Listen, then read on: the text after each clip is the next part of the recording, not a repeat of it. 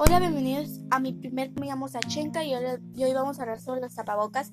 Yo pienso que los tapabocas son necesarios para esta cuarentena eh, por lo del COVID. Nos cubren mucho, pero al, al tiempo de traer los cubrebocas, pues los desechables, por ejemplo, guardan muchos microbios adentro.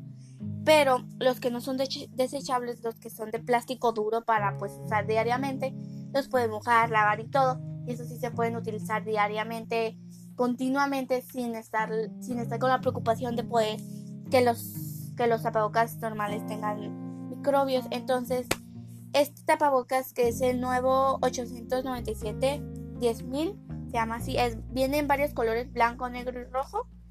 Y es de plástico, es lavable y está muy bien porque aquí dice que no guardan microbios, que son prácticos